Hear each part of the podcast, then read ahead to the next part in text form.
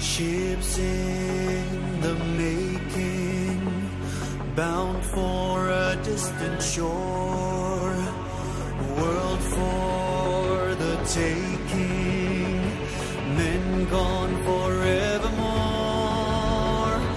boarding and setting sail. Sexto Continente, dirigido por el obispo de Orihuela Alicante, Monseñor José Ignacio Munilla.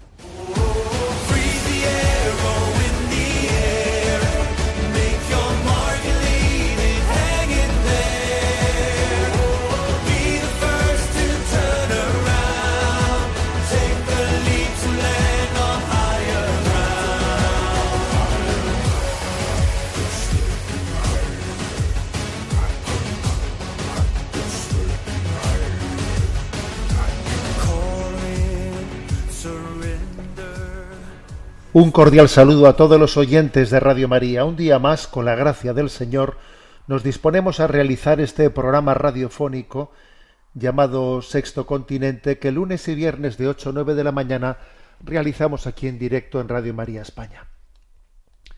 Hoy quiero dedicar este, este arranque del programa de Sexto Continente al pueblo armenio al pueblo armenio que ha sido especialmente castigado en la historia por las persecuciones de los estados que han rodeado su, su existencia. Hay que decir que el pueblo armenio es, es ni más ni menos el primer pueblo que abrazó el cristianismo. Es impresionante conocer ese dato. Eh, estamos hablando del año 301 en el año 301, o sea, es decir, 12 años antes del edicto de Milán por el que se daba libertad religiosa y, y el imperio romano dejaba de perseguir al cristianismo y, y, el emperador se convertía al cristianismo, ese edicto de Milán en el que se toleraba el cristianismo, eso, digamos, aconteció en el 313. Pues bien, en el 301, en el 301, había ahí una nación llamada Armenia que se había hecho cristiana. Por lo tanto, estamos hablando de, en la historia de la Iglesia, el pueblo, el primer pueblo que abra- abrazó el cristianismo. Y hay que decir que ha sido grandemente probado. Ha sido probado especialmente pues, por el genocidio armenio, que aconteció allá entre el 1915 y 1923 a cargo del periodo otomano. Eh, Los turcos no quieren ni oír hablar de esto. Erdogan en alguna ocasión ha hecho ha tenido unas reacciones súper virulentas cuando se le ha recordado el genocidio armenio, pero allí unos dos millones de armenios fueron sacrificados en un genocidio increíble, ¿no? Bueno, pues la noticia ha sido, la noticia de este, de este mes de septiembre, a, a finales del mes de septiembre, es que ha, ha recibido un nuevo zarpazo, ¿no? Porque en este momento, digamos, Armenia había formado parte de los de las naciones subyugadas por el Estado soviético y se había constituido tras la caída del Imperio soviético en un pequeño estado, el estado de Armenia, un pequeño estado, pero que obviamente no, no tenía ni con mucho dentro de sus fronteras todo lo que había sido Armenia, ni todos los armenios estaban dentro de esas lindes ¿no? que, se le han, que se le habían asignado a Armenia. Y en concreto, pues había, eh, digamos, una demarcación cercana que era Nagorno-Karabaj, ¿eh?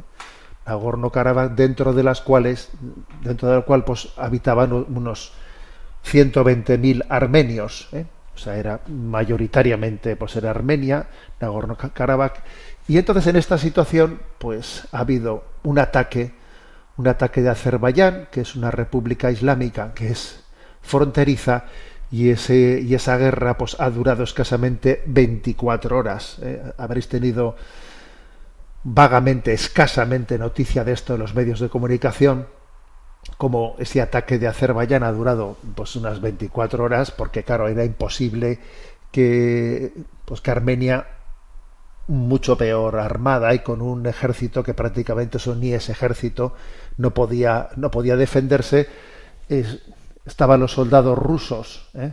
los soldados rusos de una manera como si fuesen una misión de paz, ¿eh? protegiendo aquella zona, pero claro, en este momento en el que Rusia está metida con la en la guerra con Ucrania, pues eh, Azerbaiyán ha aprovechado la, la- ocasión diciendo, vamos ahora porque eh, Rusia no, no, no no se puede permitir estar defendiendo aquí a los, a los armenios porque están totalmente no centrados en la guerra con Ucrania, esta es la nuestra. Entonces allí que se han lanzado y pues el ataque ha durado 24 horas. ¿no? En cuanto que ellos vieron que, que los destacamentos rusos renunciaban a, a defenderles, pues no tuvieron más, más remedio que, que salir corriendo. Y ha habido un éxodo de unas 100.000 personas, más o menos de los 120.000 armenios que había allí en aquel lugar, en Nagorno-Karabaj, pues se han marchado unos 100.000. Se ha hecho un éxodo hasta, hasta Armenia, que, bueno, pues que no, está conectado físicamente a Nagorno-Karabaj con Armenia, pero no está muy lejos y han marchado. ¿no? Y es un episodio más, ¿eh? un episodio más de, de lo que es la injusticia en, la conformación de, de, de los pueblos, ¿no? que al final pues no se hacen conforme a criterios de equidad, a criterios de justicia. Los estados, la conformación de los estados no ha respetado muchísimas veces, en muchísimas ocasiones, a los pueblos. Existen pueblos sin Estado, existen pueblos a los que se les ha negado un Estado, ¿no? Y, y, por ejemplo, pues el caso de, es el caso de los saharauis. Y hay un pueblo, eh, un pueblo al que se le niega un Estado, ¿no? Con una traición internacional, pues, pues patente, patente como la que estamos, como la que la, propia España ha perpetrado, ¿no? Pero después de la traición de Estados Unidos y de, y de muchos países de Europa, porque bueno, porque estratégicamente, pues, pues es mejor ¿eh? llevarse bien con Marruecos y punto, ¿no? Existen pueblos sin Estado como, como los kurdos, los palestinos, eh, armenios, que eh, algunos de ellos sí que se les ha concedido pues un mini, ¿no? Un mini, mini estado y que de alguna manera creo que desde el punto de vista de la doctrina social de la Iglesia merecen una atención especial. ¿eh? Que tiene sus que tiene sus tentaciones estos estados, ¿eh? Porque perdón, estos pueblos tienen sus tentaciones, claro, sus tentaciones muchas veces es la de recurrir a la violencia para, para intentar eh, defenderse. Y en ese recurso a la violencia, pues yo creo que está su trampa, ¿no? Porque quien espada, a quien espada mata, espada muere.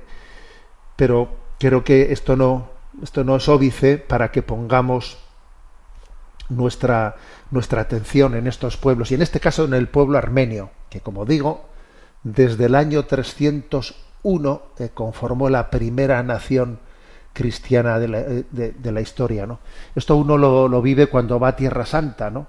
y cuando allí en Tierra Santa, eh, en aquella amalgama de, de, de, confesiones cristianas, descubre una presencia armenia que, que, intuye que es ancestral, ¿no? allí en el Santo Sepulcro y en otros lugares.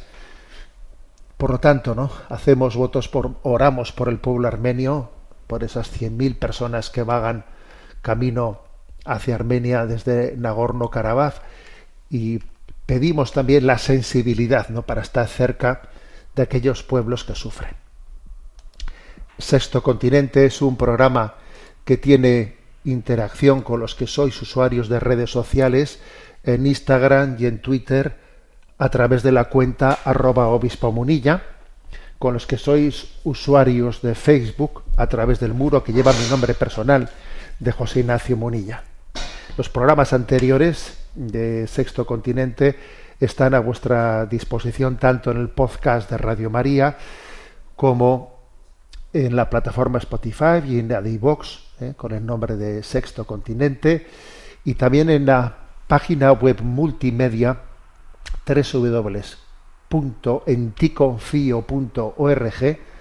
En esa página pues hay un apartado de Sexto Continente donde además también podéis encontrar pues otros materiales de evangelización que vamos, eh, que hemos ido generando poco a poco. Bueno, ¿qué tema primero quiero, quiero tratar con vosotros? Bueno, algo que tiene que ver con el arranque del programa, pero digamos actualizado a nuestros días, ¿no? Que es la extensión, la profusión de la cultura de la cancelación. De la cancelación. Eh, eh, ayer se hacía público, ¿no? Pues una noticia en la agencia Cenit sobre eh, pues una declaración de una funcionaria que no es, no es una cualquiera, sino que tiene un alto, es la relatora especial de la ONU para la libertad de expresión a ver, estamos hablando de alguien que tiene un cargo importante, ¿eh? la relatora especial de, eh, de la Organización de las Naciones Unidas para la libertad de la expresión. Entonces ella ha publicado un informe que va a ser presentado a la Asamblea General en este mes de octubre, en el que ella pide silenciar a quienes apoyen el matrimonio natural y se opongan al aborto. El informe pide a los gobiernos que pongan freno a la desinformación sexista argumentando que es una forma de violencia de género. Fijaros, ¿eh? pide a los gobiernos y a las empresas de las redes sociales que silencien a quienes expresan opiniones tradicionales sobre el matrimonio, el aborto, la sexualidad y la identidad de género, que pongan freno a la desinformación sexista quiere, según ella, ¿no? Se trata de marcar esta, esta iniciativa en garantizar un amplio acceso a la información que promueva la salud y los derechos sexuales y reproductivos y en nombre de esa libertad de expresión, el informe aboga por silenciar los contenidos pro vida y pro familia tradicional. ¿eh? Verdad es que es impresionante ver, ver que se haga, se publique un informe así, ¿no?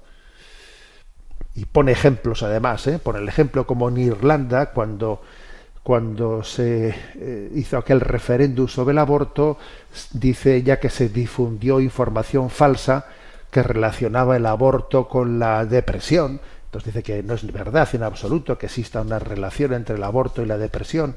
Bueno, y pone otro ejemplo, el ejemplo como que en África, dice ella, en África la narrativa de la protección de la familia está emergiendo con fuerza, que es preocupante. La narrativa del anticolonialismo también se está utilizando en África para acusar a los activistas de los derechos de la mujer y a los, defensores de los derechos del género. Se, eh, pues se les está acusando de que están sucumbiendo ante los valores occidentales. ¿no? Y esto dice, eso no puede ser, hay que ver eh, cómo se le pone mordaza a, a, eso, ¿no? O sea, fijaros bien, ¿no?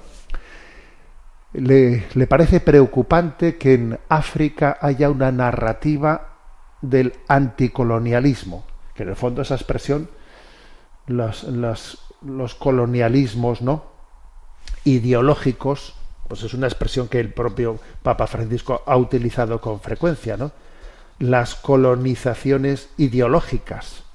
O sea, que, que pretendemos eh, esta nueva ideología que aquí en Occidente estamos construyendo, llevarla a África y allí en África decir, si tú quieres, ¿eh? si tú quieres ser eh, beneficiario de determinados programas de ayuda humanitaria, tienes que asumir pues esta ideología eh, de género. Y entonces tienes que asumir estos planes de esterilización y tienes que asumir todo esto, ¿no? Y entonces, bueno, pues esto que nosotros llamamos coloniza colonización ideológica, a ella le parece, en este informe de la ONU, eh, voy a volver a, a leer esto porque no tiene desperdicio, dice, ¿no? La narrativa de la protección de la familia está emergiendo con fuerza en África y esto es preocupante. Dice ella, la narrativa del anticolonialismo se utiliza en África para acusar a los activistas defensores de la mujer y de los derechos de género, se les acusa de que están sucumbiendo a los valores occidentales. Tú fíjate. Entonces esta relatora especial va a presentar este informe en octubre, ¿no? Se llama esta mujer Irene Khan. Por cierto, fue la secretaria general de Amnistía Internacional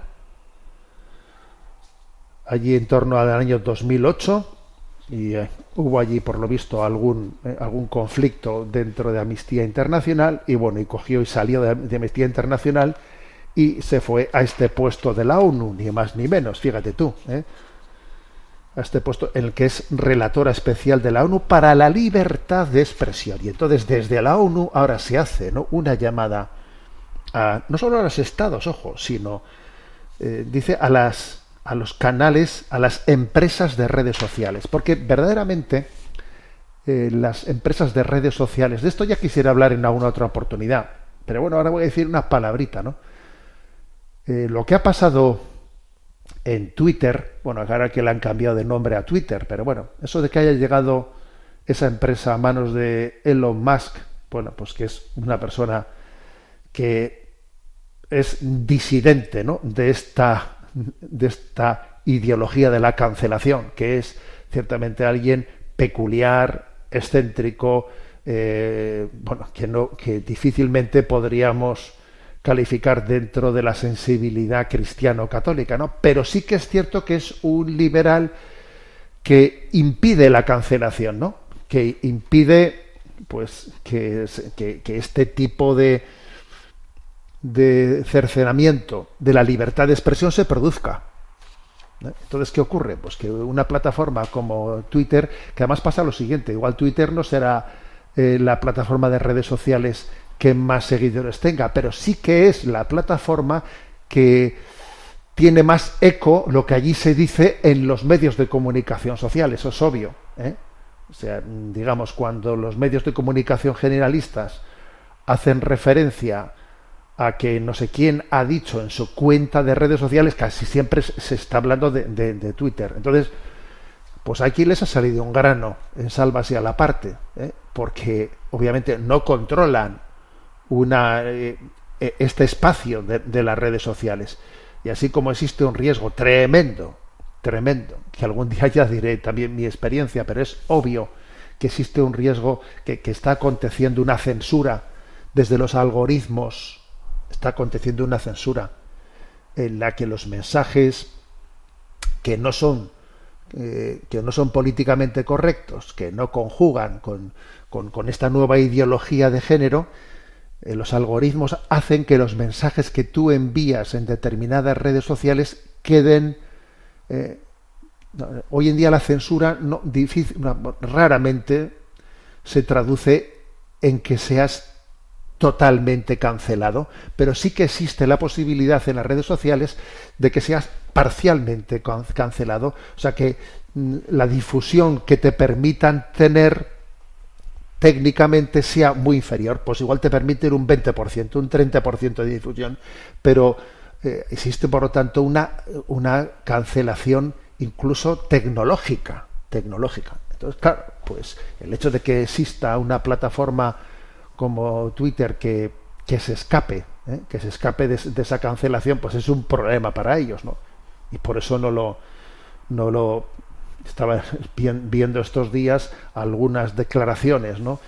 Pues en, en contra de, en contra de esa libertad eh, libertad de expresión que Twitter mantiene en este momento, diciendo que, claro, esa libertad de expresión es una libertad de la difusión de mentiras. Claro, si usted lo que, lo que me quiere decir es que para usted mentira, mentira es todo aquello que vaya en contra de su ideología de género, pues es que entonces mm, pues no, no hay más remedio, no hay más remedio que, que agarrarse al, principio de la libertad, de, libertad de expresión. ¿eh? Bueno, esta es, esta es una, una noticia, pero que vais a ver que la cosa tiene, tiene mucha colación, porque os voy a poner una, una breve noticia que también se está difundiendo en estos momentos sobre otra cancelación increíble, escandalosa, que está teniendo lugar en Canadá, en Canadá, hacia, que, hacia el que es posiblemente el psicólogo clínico más famoso y con más eco y más éxito en el mundo entero. El psicólogo clínico con más éxito, sin duda alguna, en este momento se llama Jordan Peterson y escuchad cuál es la noticia que se está difundiendo en este momento. Jordan Peterson es sin dudas el psicólogo clínico más famoso del mundo. Ha sido profesor en la Universidad de Harvard, la Universidad de Toronto y ha ayudado a millones de personas por medio de sus libros, conferencias y publicaciones en su canal de YouTube que tiene más de 7 millones de seguidores. Sin embargo, un tribunal de Ontario, Canadá, ha sentenciado que ya no podrá ejercer más su profesión como psicólogo en Canadá si no se somete a un programa de reeducación en redes sociales. Es decir, un juez de Canadá lo está condenando por decir la verdad y no quedarse callado ante los problemas actuales de victimización, ideología de género, de construcción del ser humano y de lo que significa ser hombre o mujer. Aquí tenemos a una persona que arriesgó todo antes que ser un cobarde, pero resulta que decir la verdad en Canadá puede ser un crimen. Bueno, pues esta es la noticia que es, que es una noticia de impacto. No, no es cosa nueva, ¿eh? O sea, es verdad que aquí ya se han dado varios pasos por lo que a Jordan Peterson se refiere. Él, allá por el, eh, por el año pasado, en enero del año pasado, decidió abandonar su plaza en la universidad en Canadá por las presiones eh, de cancelación que tenían sus alumnos, los alumnos que se matriculaban con él, pues resulta pues que estaban luego totalmente excluidos de, de poder tener eh, beneficios eh, pues universitarios. Se les se les discriminaba completamente y cuando él vio que, que se le estaba sometiendo a esa discriminación pues decidió abandonar la universidad porque es cierto que él tiene pues tiene una una gran capacidad desde una cuenta de YouTube de más de 7 millones de seguidores y, y desde la publicación de libros con un éxito increíble, increíble. Hay que decir, por ejemplo, que el libro de 12 reglas para, para vivir de Jordan Peterson ha tenido más de 6 millones de ejemplares de, de es decir, es un éxito increíble. O sea, llama la atención que, que estás queriendo ser cancelado justamente aquel psicólogo que tiene más éxito, ¿eh? más éxito. Entonces él decidió en primer lugar abandonar la universidad porque veía que, que desde las reglamentaciones internas de la universidad a los alumnos que se apuntaban con él, pues se les condenaba completamente a poder recibir ningún tipo de ayuda, ni para hacer másters, ni nada, ni nada por el estilo, ¿no? Entonces él, él pues habló ¿no? de, de, que cómo de alguna manera estaba siendo testigo de, de una discriminación similar a la que el Comité Central del Partido Comunista de la Unión Soviética había, había mantenido en su tiempo, ¿no? Te os podéis imaginar, pues de alguna manera el, la, que se montó. ¿Por qué es, ha sido enviado a un, o sea, por qué se ha hecho una sentencia en la que se le condena a tener que tener un curso de reeducación. ¿Eh? Tú fíjate, ¿eh? para poder seguir siendo psicólogo, con la amenaza de que te quitamos la licencia para poder ejercer ¿no?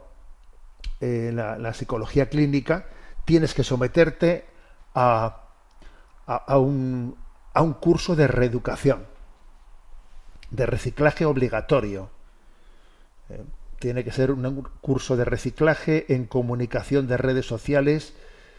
¿Por qué? Porque se le acusa de haber retuiteado a Pierre Poilievre, que es, bueno, le ha retuiteado a quien es de alguna manera el, eh, pues el, jefe de la oposición política en Canadá. Se le acusa de haber criticado Justin Trudeau y sus aliados políticos, que es, bueno, pues para entendernos, el Pedro Sánchez, el presidente del gobierno de Canadá.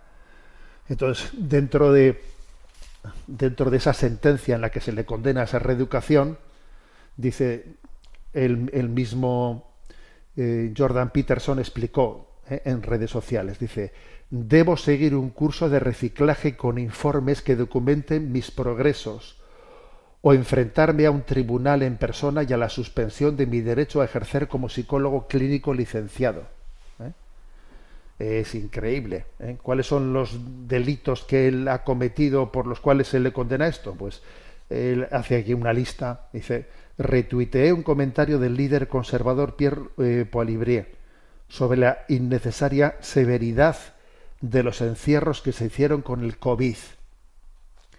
Critiqué al primer ministro Justin Trudeau de cómo estaba, de cómo estaba mm, pues, eh, llevando adelante ¿no? pues esa, esa crisis sanitaria.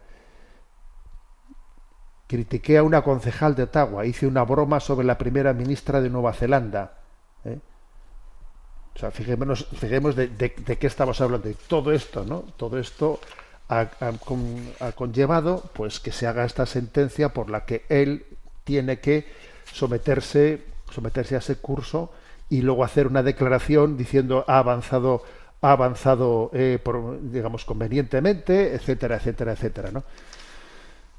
Es curioso porque Jordan Peterson hizo el prólogo de un libro sobre el archipiélago Gulag, sobre ese libro de Alexander Solzhenitsyn, ¿no? Entonces resulta que dice, yo hice un prólogo sobre el libro de Alexander Solzhenitsyn sobre el archipiélago Gulag, ¿no? Y ahora resulta que ese archipiélago Gulag viene aquí a Occidente, ¿no? Bueno, eh, parecerá increíble, pero esto, esto ha ocurrido. ¿eh? Eh, también es verdad que él es alguien con un éxito tremendo y que les va a costar acallarlo. Él, de hecho, lo que ha hecho ha sido, ha creado su propia universidad. Ha reaccionado de esta manera, creando su propia universidad. ¿eh? Eh, on, online, deslocalizándola también desde el punto de vista de en dónde, en dónde está esa universidad, crea su propia universidad. Por cierto, mucho, junto con su hija, Mikaila, mucho más barata, ha conseguido que el, el coste de la licenciatura sea 4.000 dólares, que comparando con las decenas de miles de dólares que cuestan en Canadá las cosas, pues está teniendo un éxito increíble. No, lógicamente, no, no se lo pueden perdonar, eh, no, no, se, no, se, lo perdonan. Y esta universidad, que se llama Peterson Academy, pues eh, se define como una institución desprovista de ideología, cuyo lema es aprende de los mejores del mundo. Cómo pensar, no qué pensar. Yo no te voy a decir lo que tienes que pensar, pero te voy a, te voy a ayudar a pensar, eh, a tener criterio propio, criterio propio, ya no ser gregario de un pensamiento único. ¿no? Bueno, es un fenómeno ¿eh? el hecho de que él, como digo, tiene más de 7 millones de suscriptores en su canal de YouTube más de 250 millones de, visualizaciones de sus vídeos. ¿eh? Hay que decir que el mérito de Peterson radica en que bueno, eh, él no, no se ha definido explícitamente ¿no? como, como creyente, pero aunque ha dicho que suscribe abiertamente los valores cristianos. Entonces, bueno, llama la atención de que este hombre, que podríamos decir en cierto sentido que, que es seguidor de la escuela del psiquiatra vienés Víctor Frank, ¿eh? aquel autor del famoso libro El hombre en busca de sentido, ¿eh? sobre todo afronta la, la cuestión de cómo, cómo llenar el vacío, el vacío interior y habla mucho de la importancia de afrontar el sufrimiento. Él si por algo se caracteriza es por no escaquearse del sufrimiento, sino por, por afrontar y por, por hacerse la pregunta de que es necesario un sentido para afrontar el sufrimiento de la vida. Sin un sentido de la existencia no se puede afrontar el sufrimiento de la vida. ¿no? En estos parámetros, bueno, pues llama la atención que especialmente es el mundo joven, es el mundo joven el gran seguidor de este, de este hombre, que como digo es el psicólogo clínico pues, de, de más eco en el mundo actualmente. ¿eh?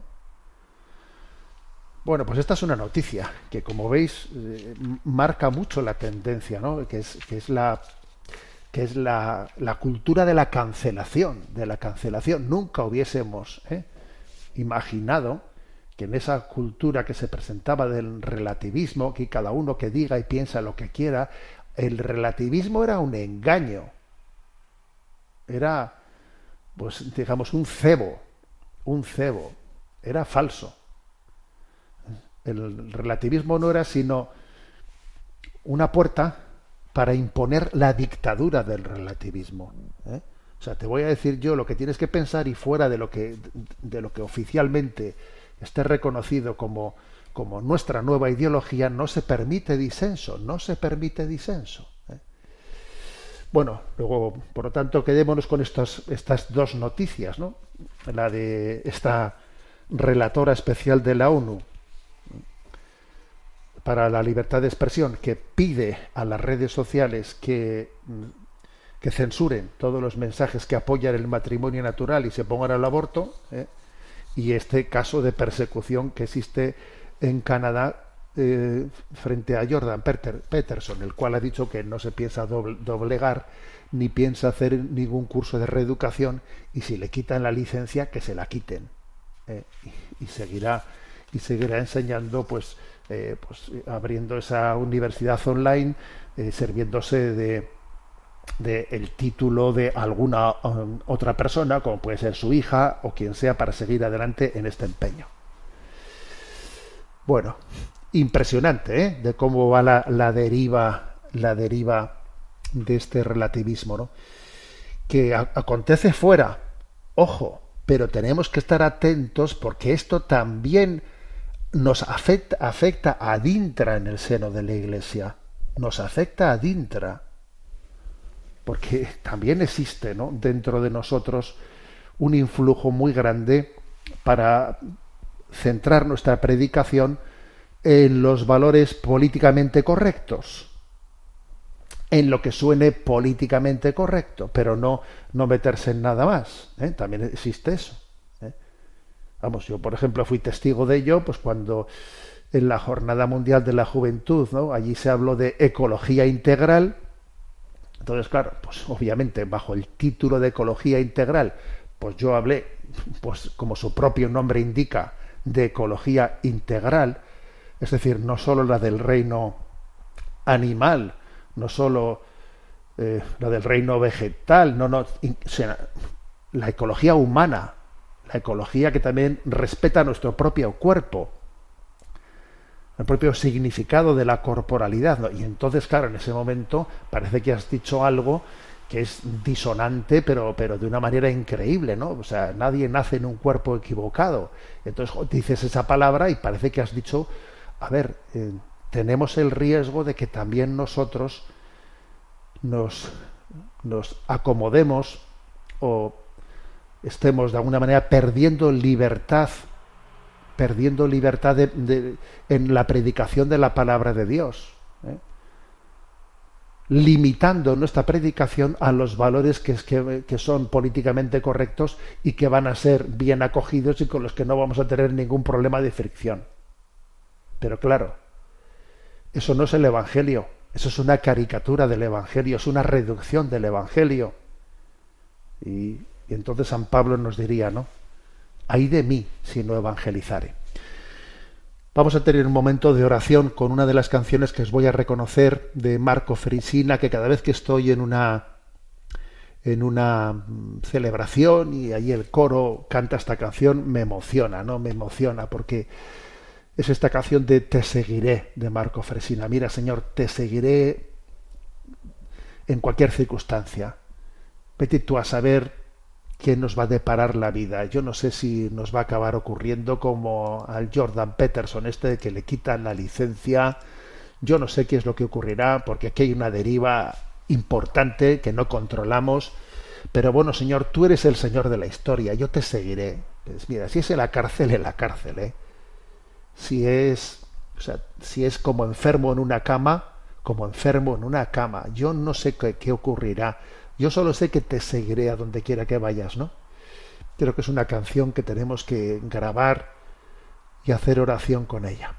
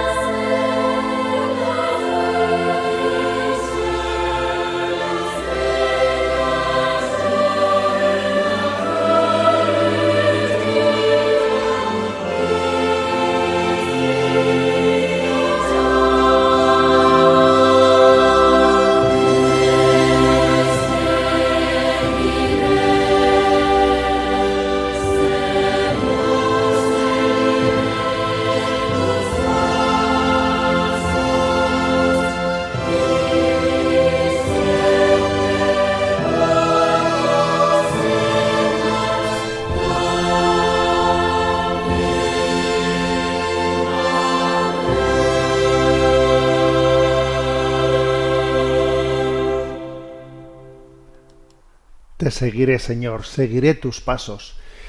Eso es lo que queremos hacer en este programa de Sexto Continente, pues ayudarnos a reflexionar, ayudarnos a tener criterio, ayudarnos a discernir. ¿Cómo discernir por dónde nos quiere Dios?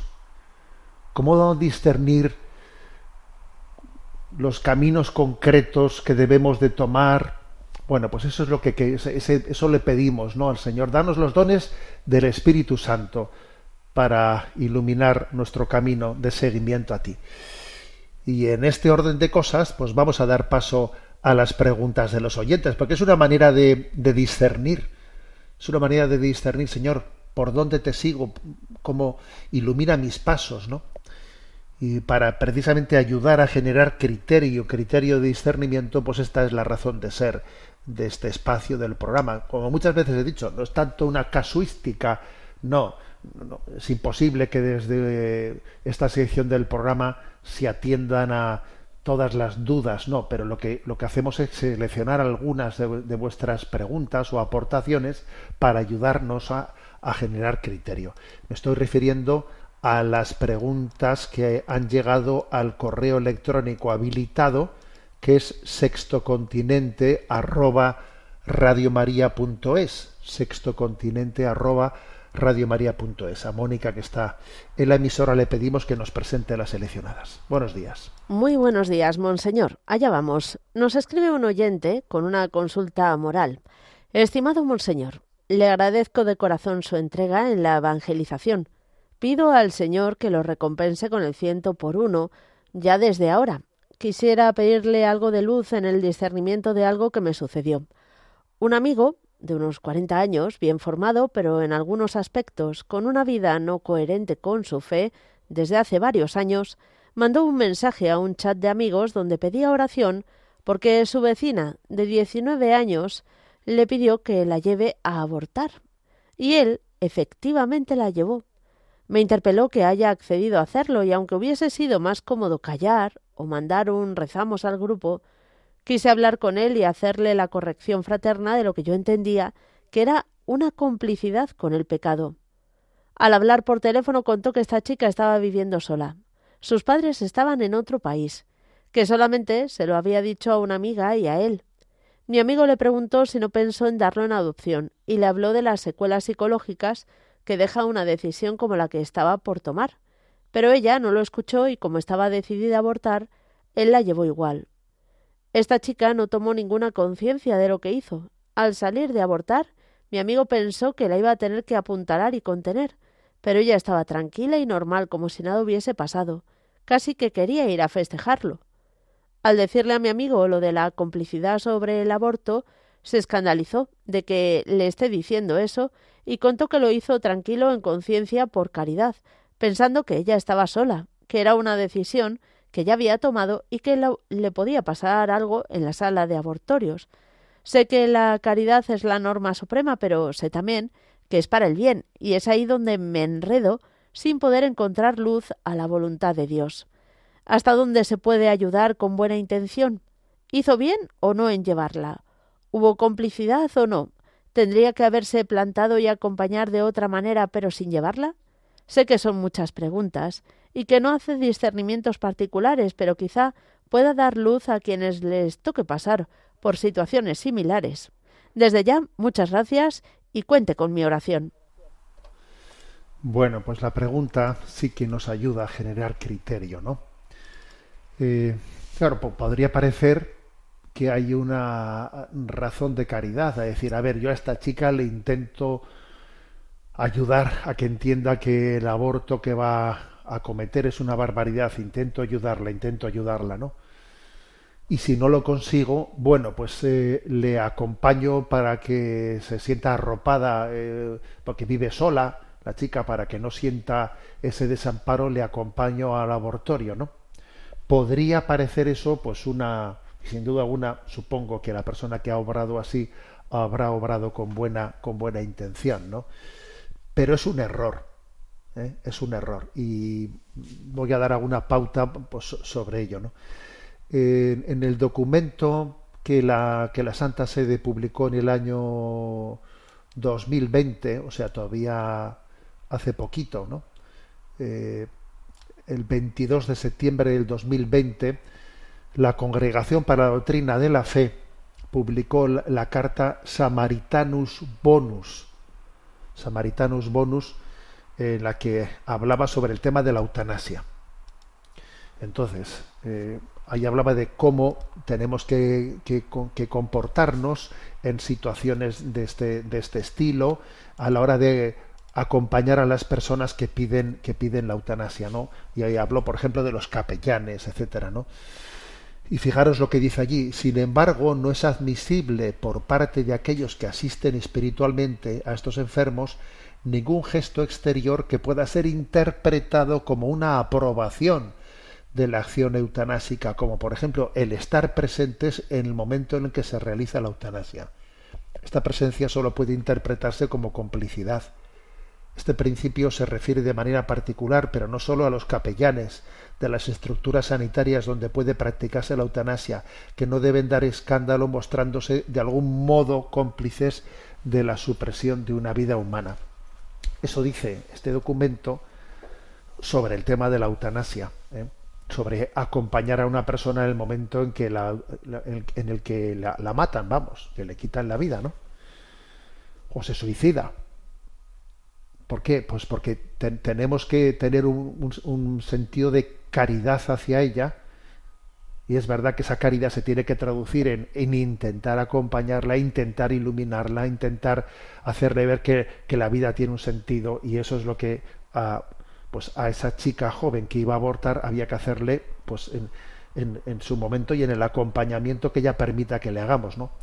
Pero llegado el momento de matar al niño, no es adecuado acompañarla, porque entonces la lectura que se va a hacer de ello es, bueno, pues vamos a ver, ¿no? Pues me han intentado aconsejar, que me han intentado convencer, mejor dicho, ¿no? Convencer de que no mate al niño, que no aborte, pero bueno, luego al final lo he hecho y, y, han estado aquí conmigo y me han dicho ánimo y adelante, ¿no? O sea, como, y en el fondo pues tampoco ha pasado nada. Y entonces ese, ese mensaje de relativismo que uno transmite a través de ese acompañamiento, pues es equívoco completamente. Aquí hay que conjugar la verdad y la caridad, como tantas veces hemos dicho. Y esa conjugación no es fácil. No es fácil pero creo que también eh, la, la, proclamación de una verdad exige, exige estar ausente. ¿eh? Por ejemplo, yo algunas veces he dicho, es que hay sitios en los que uno sobra. O sea, estoy yo de fiesta con mis amigos y se están drogando. Y yo voy a estar allí como un invitado de piedra. No, a mí no me parece bien, pero bueno, ahí están ellos allí delante mío metiéndose rayas en la... En la y yo, eh, ¿qué? ¿Qué, ¿Qué cara pongo delante suyo? A ver, tú ahí estás sobrando, en ese momento sobras, la gente se está drogando, la gente se está emborrachando, tú, ¿qué testimonio cristiano puedes, puedes, a ver, puedes estar con ellos antes de o después de? Pero mientras que se están drogando como un invitado de piedra, no tiene sentido que estés. Bueno, pues como se dice en latín, mutatis mutandis, ¿eh? eso se aplica a este caso de, la eutanasia, a este caso de, del aborto. Adelante con la siguiente consulta. Nos escribe Gabriela desde Ciudad de México. No sé si será posible por este medio preguntarle a Monseñor Munilla lo siguiente. Ayer murió un primo muy querido. El lunes había ido un sacerdote a darle la unción de los enfermos y además le concedió indulgencia plenaria estando el paciente prácticamente inconsciente. Mi pregunta es si mi primo se fue directamente al cielo o si tiene que pasar por el purgatorio. Muchas gracias. Bueno, eh, nosotros administramos los sacramentos, ¿eh? Eh, la situación en la que se encuentra una persona, ¿no? obviamente hubiese sido mucho mejor eh, que esa unción de enfermos, acompañada del sacramento de la confesión incluso, eh, eh, pues se hubiese podido mm, administrar cuando estaba consciente. Hubiese sido obviamente mucho más adecuado, ¿no? O sea, confesar a una persona y administrar la unción de enfermos y conceder la indulgencia plenaria en la, en la conciencia. ¿Por qué? Pues porque estando en la conciencia tiene una capacidad también de eh, poder arrepentirse, poder rectificar, eh, hacer un acto de contrición en su vida, etcétera, ¿no? Cuando una persona eh, recibe esos sacramentos estando prácticamente inconsciente, la Iglesia también los administra, porque de alguna manera la Iglesia siempre es, es cometido nuestro, pues arriesgar al máximo, arriesgar al máximo en, esa, en ese ofrecimiento de la gracia de Dios, mm, claro, sin cometer sacrilegio, por supuesto, pero arriesgar al máximo en la confianza de que Dios puede tener eh, la forma la forma de que esa persona tenga su la acogida la acogida libre la conversión interior. Entonces esa persona que recibió esos sacramentos prácticamente inconsciente em, qué grado de acogida tuvo de ese don de gracia eh, tuvo Dios tuvo la, eh, la capacidad de de poder llegar a su alma de alguna manera que esa persona se abriese o que incluso antes de que hubiese entrado en coma, esa persona hubiese tenido una apertura a la gracia para poder acoger ese sacramento que luego se le dio más tarde, porque también es posible que antes de entrar en coma alguien entre, ¿no? Con una eh, con una actitud de apertura que nosotros no podemos medir, pero Dios sí conoce y en virtud de esa actitud de, esa actitud de apertura, pues ese sacramento después sea válido, los efectos eh, se, sean reales en ella, ¿no? Bien, todo eso, obviamente nosotros no podemos contabilizarlo, no podemos contabilizarlo. Lo que sí que tenemos que tener claro es que eh, los sacramentos que se administran no tienen una especie de efecto independiente de la actitud de la persona. ¿Eh? Bien, claro que existe un exopere operato que se dice que es que, por ejemplo, pues si yo consagro el pan eucarístico, ahí está Jesucristo, aunque la gente que esté alrededor eh, no, no tenga fe ninguna, pero ahí está Jesucristo, ya. Pero para que tú comulgues o con fruto, para que tú recibas el perdón de los pecados con fruto, no es, no es suficiente con que se pronuncie sobre ti eh, una, una fórmula, sino que tiene que haber dentro de ti una apertura, una apertura para coger. Y eso Dios, solamente Dios lo sabe. ¿eh? Entonces, nosotros tenemos que seguir por eso, esto es, es por eso, por lo que una persona, incluso habiendo recibido la indulgencia plenaria en el momento de su muerte, claro, si la ha recibido bien, está perfectamente preparada para ir al cielo. Pero como nosotros no tenemos eh, la certeza de eso, de si estaba bien preparada para, para que la indulgencia plenaria que recibe fuese eficaz, seguimos rezando por ella y ofrecemos misas por ella. ¿De acuerdo? O sea, este es, este es el tema. Como no tenemos la certeza absoluta de si eso que se le ha dado lo ha acogido perfectamente, por si acaso seguimos rezando por ella, por si acaso seguimos ofreciendo misas por su salvación. ¿eh? Bueno, espero haberme explicado. ¿eh? Adelante con la siguiente consulta. Desde Uruguay escribe un seminarista. Querido Monseñor Munilla, un saludo para usted y para todo su equipo. Me llamo Simón, soy seminarista en Uruguay.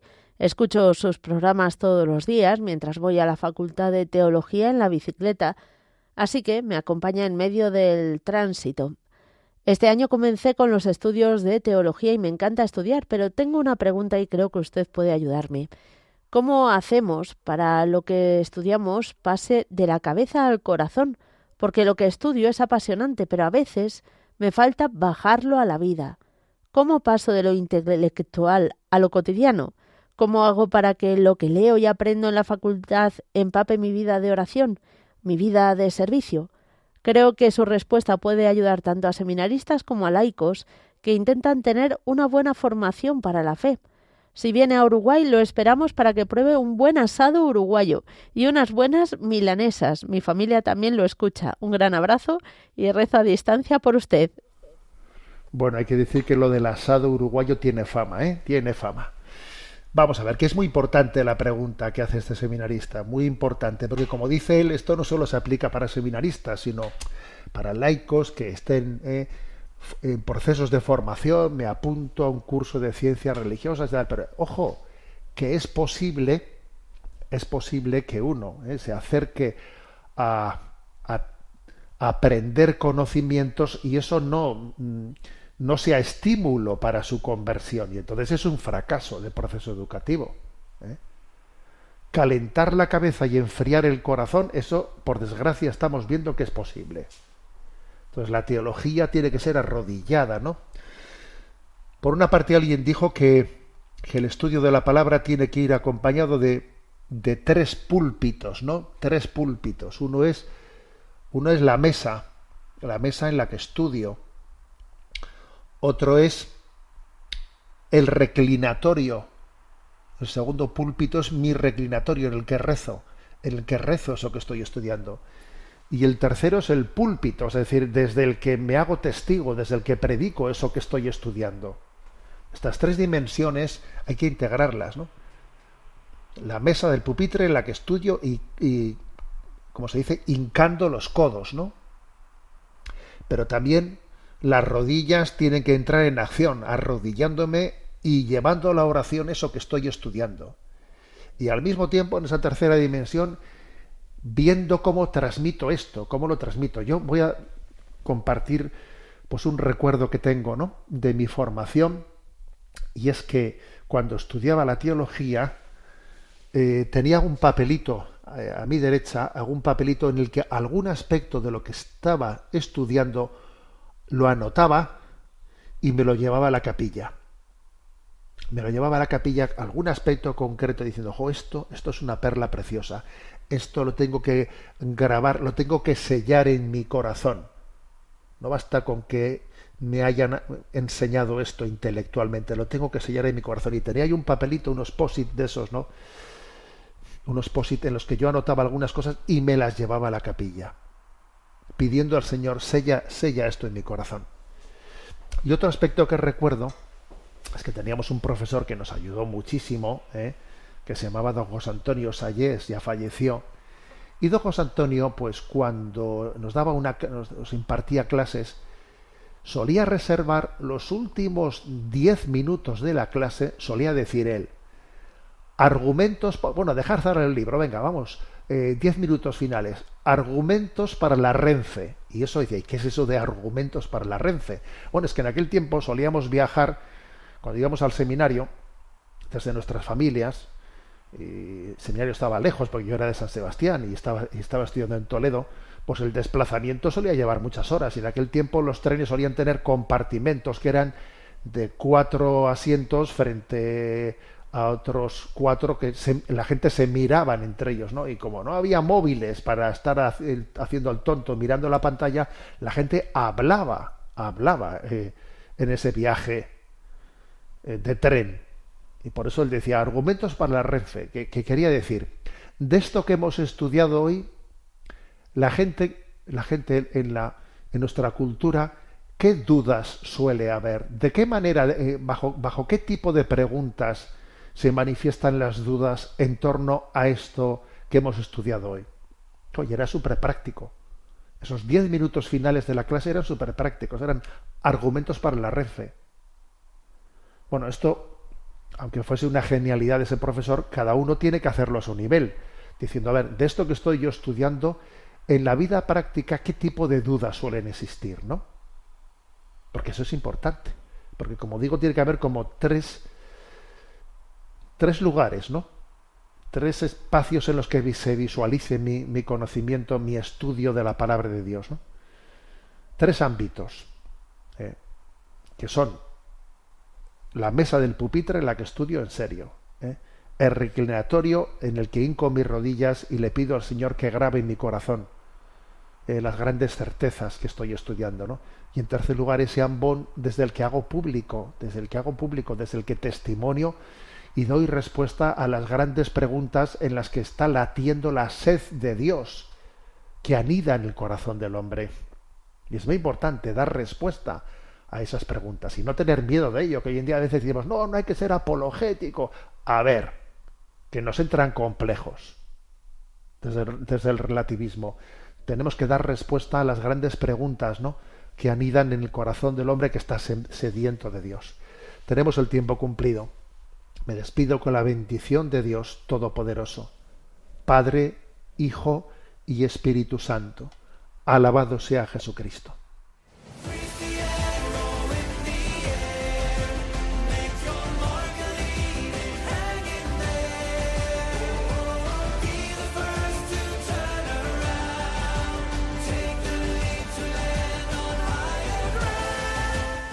Finaliza en Radio María Sexto Continente, dirigido por el obispo de Orihuela Alicante, Monseñor José Ignacio Munilla.